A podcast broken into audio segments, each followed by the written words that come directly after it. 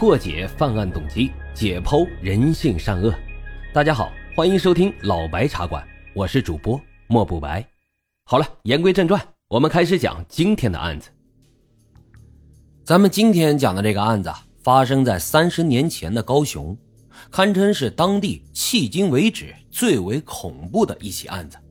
这个失踪案在当时轰动的程度，甚至远远超过了红衣小女孩事件。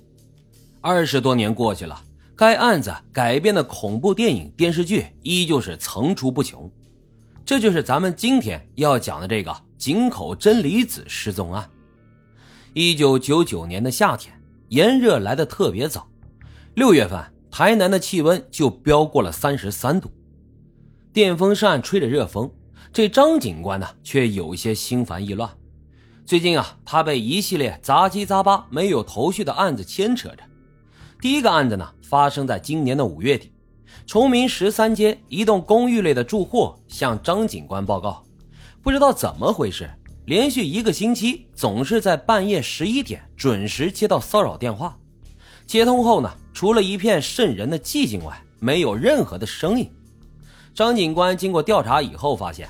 这个电话播出地居然是来自日本，但具体归属地无法确定。第二个案子呢，发生在六月初，也是在崇明十三街，有一块正在开发的荒地。一名施工经理向警官报告说，施工过程当中挖到一半时，不知道为什么就再也挖不下去了，机器设备总是莫名失灵，好像有什么东西阻止人们继续开挖一样。无奈之下，只能让警方帮忙查查，是不是有人故意搞破坏。第三个案子呢，发生在更早一些时候，在五月中旬，但是张警官印象却特别深刻。当时的他正在值夜班，前来报警的两个人当时脸都吓白了。这两个崇明十三街的居民报告说，在夜晚开车回家的路上，经过南门街时，看到一个披散着长发的女人。而更可怕的是，这个女人只有头没有身体，在车前来回飘荡着，好像是在寻找着什么。俩人吓得赶紧跑来报警。张警官呢，怀疑是不是有人用气球搞恶作剧来吓唬人，但查来查去啊，也没查出什么线索。这两个人非常肯定，说那绝对不是气球。看着这样一个个没有头绪的案子，张警官十分头疼。这些诡异的事情究竟是怎么回事呢？其实这三个案子背后的真相，有一个年轻的男人，他是再清楚不过了，而他此时就在崇明十三街附近的某个角落里。这人啊是个出租车司机，如此炎热的天气，他却紧闭了车窗，车窗上贴满了符纸，整个中控台都摆满了一排排的神像。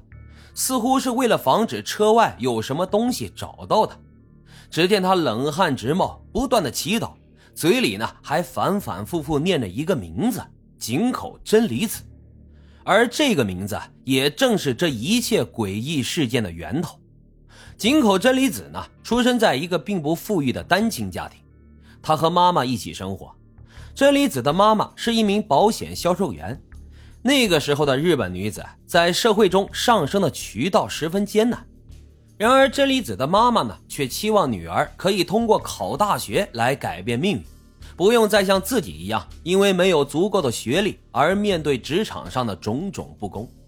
然而在东亚地区，这考大学的压力在全世界都是首屈一指的，堪称地狱模式。万幸的是，真理子十分的聪慧懂事。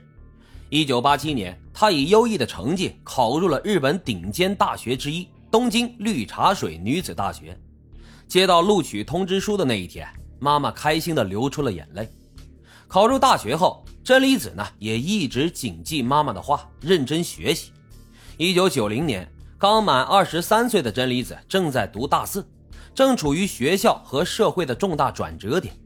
身边的同学大部分都有了自己的方向。或者是已经工作了，这毕业的压力可想而知。真理子已经做了二十多年的乖乖女，她也想去看看外面的花花世界。于是这一次，她决定独自一人来一次海外的毕业旅行。而让井口真理子没有想到的是，这段旅行竟然成了她的噩梦。一九九零年四月三号，真理子抵达了台北。那个年头并没有什么通讯的软件，天天打越洋电话给妈妈，在经济上也不太现实。所以这真理子啊和妈妈约好了，每天呢每天呢都以寄明信片的方式报平安。真理子计划着从台北开始一路向南游玩，每到一个地方就给妈妈寄当地的明信片，并且约定十五天后，也就是四月十八号搭乘八二八号航班返回日本。然而就在四月七号，妈妈收到真理子的最后一封发自高雄的明信片之后，就再也没有收到来信了。